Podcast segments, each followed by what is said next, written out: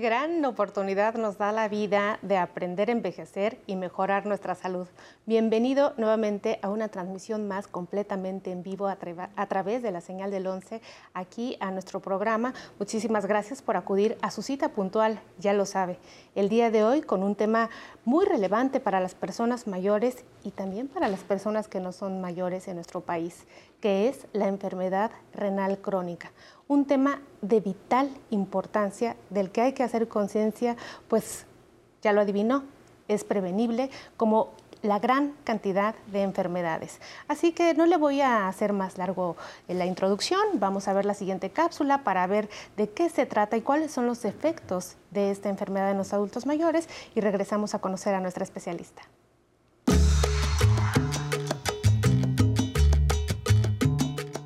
Cuando los riñones se dañan o no funcionan adecuadamente, afectan a otros órganos.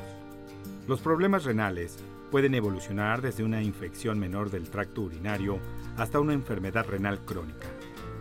La enfermedad renal crónica se define como la alteración en la estructura orgánica del riñón que genera un mal funcionamiento de este órgano por tiempo prolongado.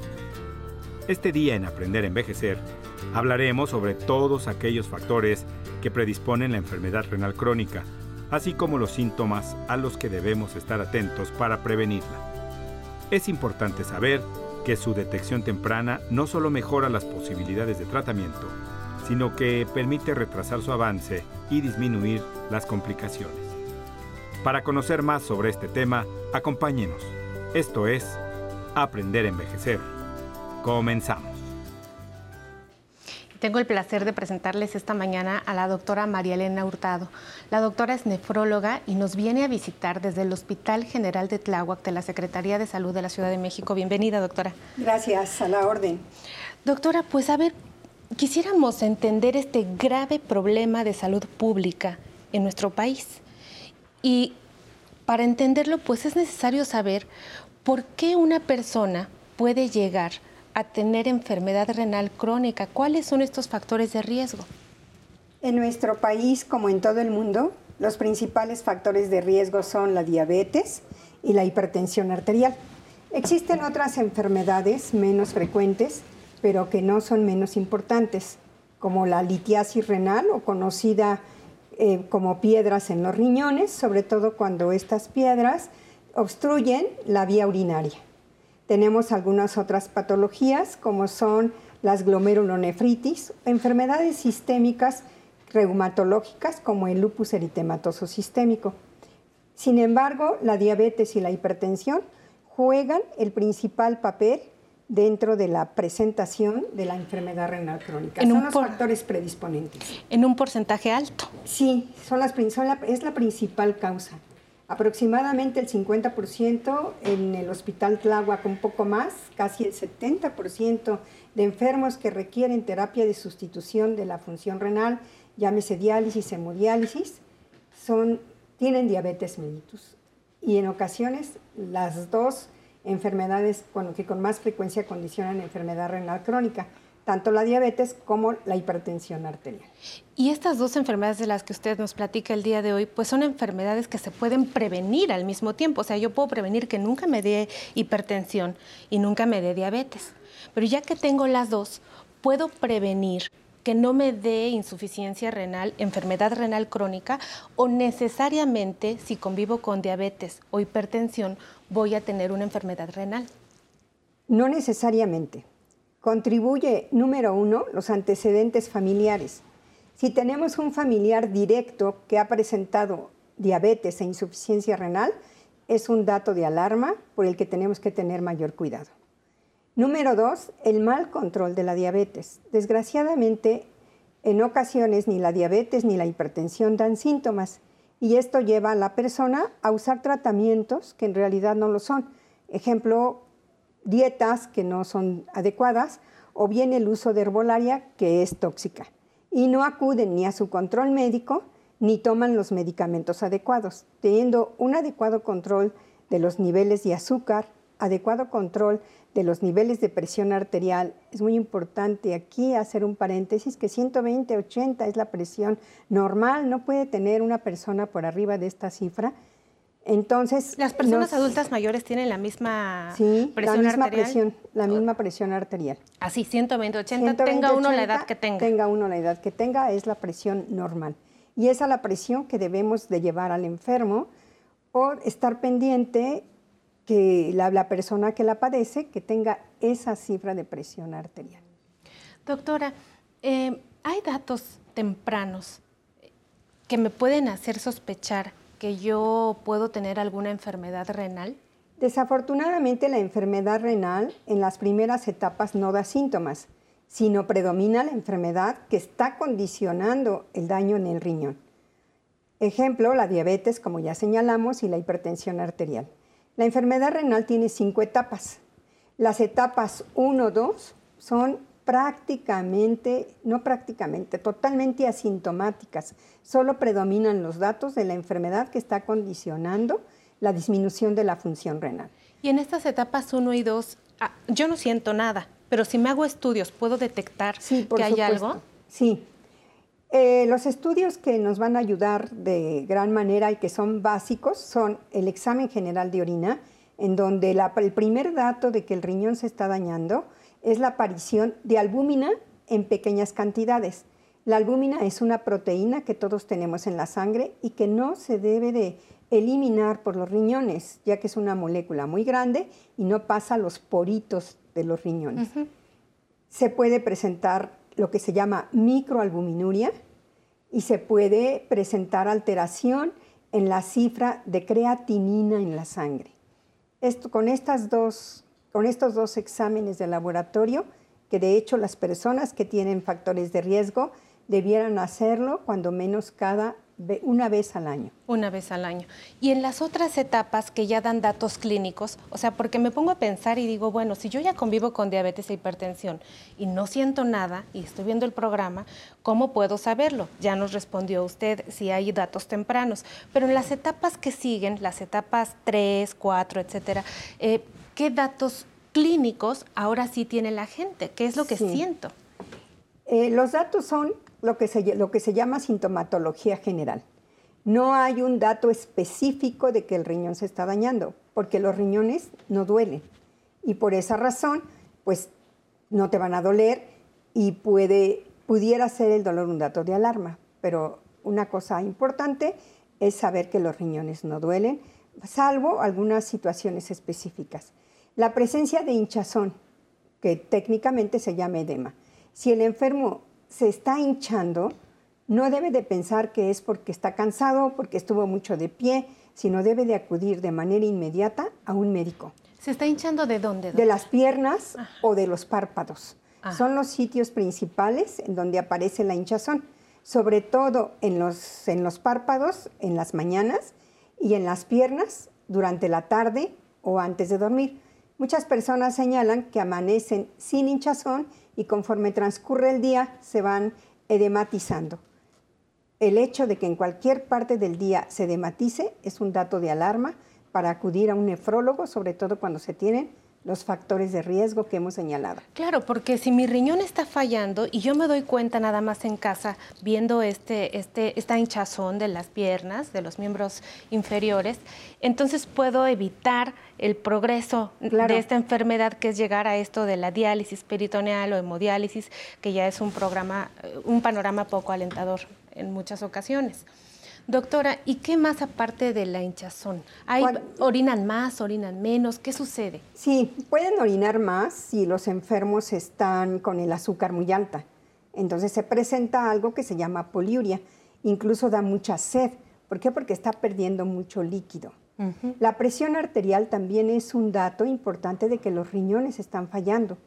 ¿Por qué? Porque al disminuir la función de los riñones, que una de sus funciones es precisamente regular la presión, la presión se vuelve de difícil control. Ya no es tan sencillo controlar la presión arterial. Entonces eso, el descontrol de la presión, también nos está indicando que los riñones están bajando su función. ¿Les da anemia? Sí, los riñones forman una sustancia, producen una sustancia que se llama eritropoyetina. Cuando los riñones trabajan de menos, esta sustancia se produce en menor cantidad y entonces el enfermo tiene anemia. Muchos creen que es por no tomar una alimentación correcta y no es así, es porque el riñón está disminuyendo su función. También los riñones nos facilitan que tengamos huesos saludables. Puede haber dolor óseo, dolor en los huesos, anemia y en etapas más avanzadas, náusea, vómito, cansancio, alteraciones ah, en el sueño, irritabilidad incluso alteración en el sabor. Los alimentos no se percibe su sabor de manera correcta, pero esto es en etapas más avanzadas, es en la etapa 4 y obviamente en la etapa 5.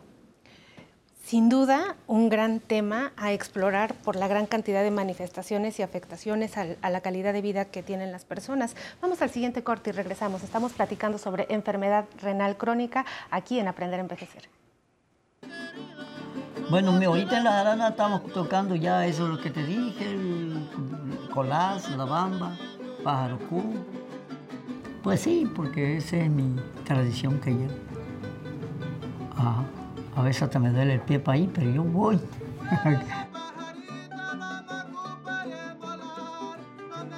bueno, es un realce de la guitarra, de la jarana.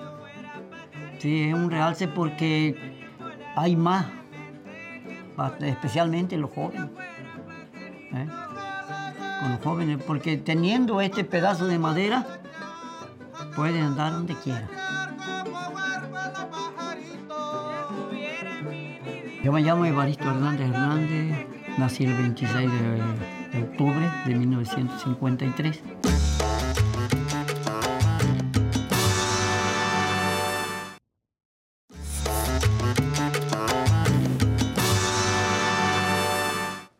Continuamos esta mañana conversando sobre enfermedad renal crónica con la doctora María Elena Hurtado. La doctora es nefróloga y nos está visitando esta mañana desde el Hospital General de Tláhuac de la Secretaría de Salud de la Ciudad de México, hablando, pues antes del corte nos habíamos quedado eh, justo en la clasificación, doctora. Sin embargo, ahora tenemos la pregunta de nuestra audiencia. ¿La vemos juntas? Sí, ¿cómo no? Soy Rosalba Aguilar, de 55 años.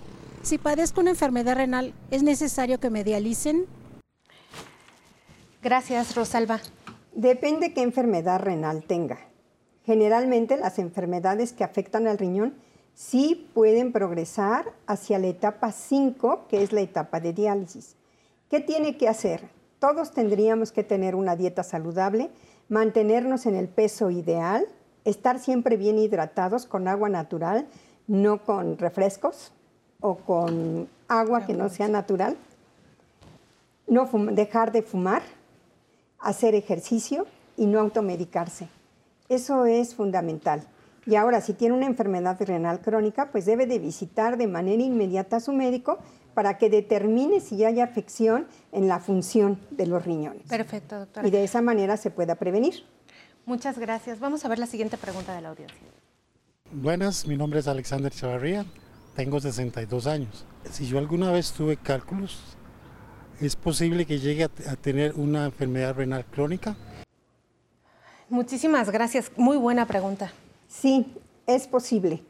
En la, cuando hay litiasis renal, que así se llaman los cálculos, se debe de saber qué los está originando. Las piedras, las para piedras, Sí, se debe de saber qué está originando las piedras. Para eso se hacen estudios especiales que pueden hacerse tanto por los urólogos como por los nefrólogos o de manera conjunta.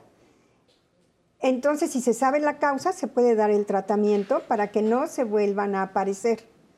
Y esa persona no podemos asegurar que vaya a tener enfermedad renal crónica, pero sí tiene que tener vigilancia periódica para poder evitar la formación de nuevos cálculos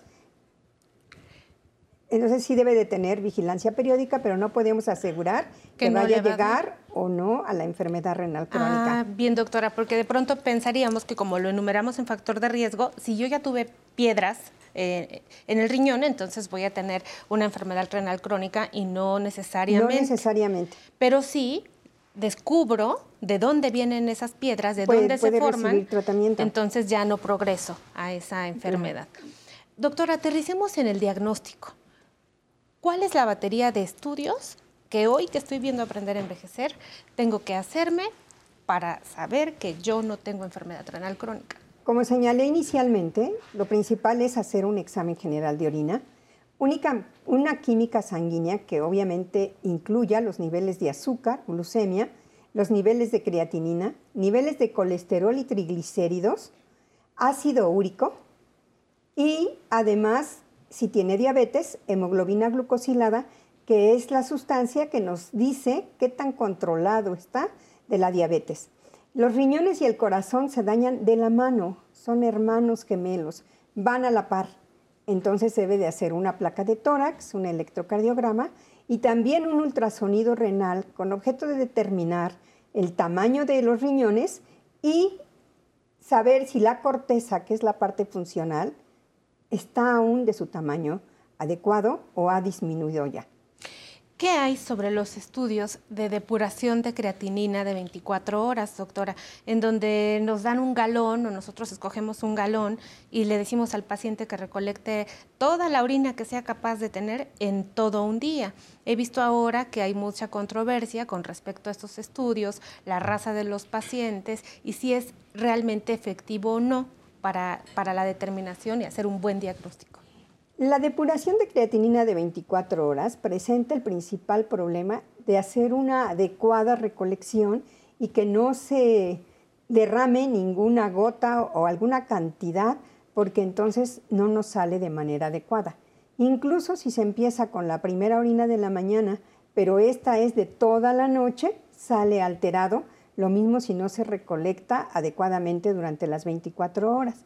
Ahora se usan algunas fórmulas que se basan en el peso, en la talla, en la edad y en la determinación de creatinina sérica que nos dan un adecuado panorama de cómo está la función renal. La función renal normal, aprovecho para decir, debe de ser de 90 o más mililitros por minuto. ¿Las personas adultas mayores depuran igual? No, existe lo que se llama riñón senil. Desafortunadamente, cuando uno cumple la corta edad de 60 años, empieza el envejecimiento y los riñones trabajan de menos sin que esto quiera decir que están enfermos. Únicamente, al igual que como se camina menos rápido, se corre menos, también los riñones trabajan menos, pero una depuración de creatinina por arriba de 60 en un viejo es totalmente normal no nos debe de alarmar porque además no habrá datos clínicos de los que no usted va a haber datos clínicos. Una cosa importante es que los viejos tienen disminución de la función renal, pero no se eleva la creatinina. No hay enfermedad renal, es únicamente un riñón que está envejeciendo y trabaja menos que el riñón de un joven, sin que esté enfermo. Muy buena acotación, doctora, porque muchas personas adultas que les adultas mayores que le hacen este tipo de estudios, pues a veces están tristes porque ya el doctor les dijo que su riñón no funcionaba bien y que había que estar en una vigilancia estrecha y que pues el panorama que, que le pintaba no era precisamente bueno. Doctora, ustedes como nefrólogos tienen estudiado a cuánto tiempo una persona que convive con diabetes o con hipertensión va a desarrollar una enfermedad renal crónica si está mal controlado? Sí, los riñones aproximadamente a los 10 años de padecer la diabetes ya van a dar síntomas, van a tener alteraciones condicionadas por, por las enfermedades crónicas. Sin embargo, el riñón, desde que se tiene diabetes, empieza a deteriorarse menos lento o no se deteriora si tiene un buen control. Pero a los 10 años la persona, después de padecer diabetes, va a tener daño renal, sobre todo si no ha tenido un adecuado control. ¿Y este daño empieza de manera, o sea, cuando se ve y cuando ya hay estadios avanzados, sí es muy notorio el avance? Sí. En etapas avanzadas, la 4 o la 5, obviamente es ya muy, muy notable Incluso en la etapa 5 aparecen síntomas que obligan en ocasiones a iniciar tratamientos de diálisis. Muy bien, doctora. Quisiera darnos algunas recomendaciones el día de hoy para las personas que ya viven actualmente con enfermedad renal crónica y están en algún tipo de tratamiento sustitutivo. Pensemos en diálisis, la más frecuente en nuestro país, o bien hemodiálisis. Sí, lo primero que tienen que hacer es ser obedientes. Cuesta mucho trabajo tener disciplina pero hay algunas personas que saltan sus sesiones de hemodiálisis o que no se dializan con el número de cambios que su médico les indica en diálisis peritoneal y esto va, a conllevar mayores complicaciones y menores posibilidades de sobrevida. En este momento lo más importante es la calidad de vida. En eso se enfocan los tratamientos de sustitución de la función renal, en ofrecer mejor calidad de vida. Pero si el enfermo salta diálisis, salta sesiones de hemodiálisis, no se hacen los cambios que el médico le indica, obviamente el estado de salud se va a ver deteriorado y con esto la calidad de vida. Pues es muy importante. Justo a veces pensamos que en esta etapa, pues ya para qué y esperemos un desenlace final, etcétera, pero también es una oportunidad para mejorar los hábitos, para mejorar nuestra disciplina y sobre todo porque incluso si uno ya tiene diálisis o hemodiálisis se puede vivir bien. Por supuesto que se puede vivir bien. De hecho, tienes el objetivo primordial es mejorar la calidad de vida e incluso hay personas que pueden retornar a trabajar, que mujeres que incluso cuidan nietos o pueden seguir sus actividades habituales. La diálisis debe de permitir tu reincorporación a tu vida social, a tu vida económica y obviamente a tu vida familiar.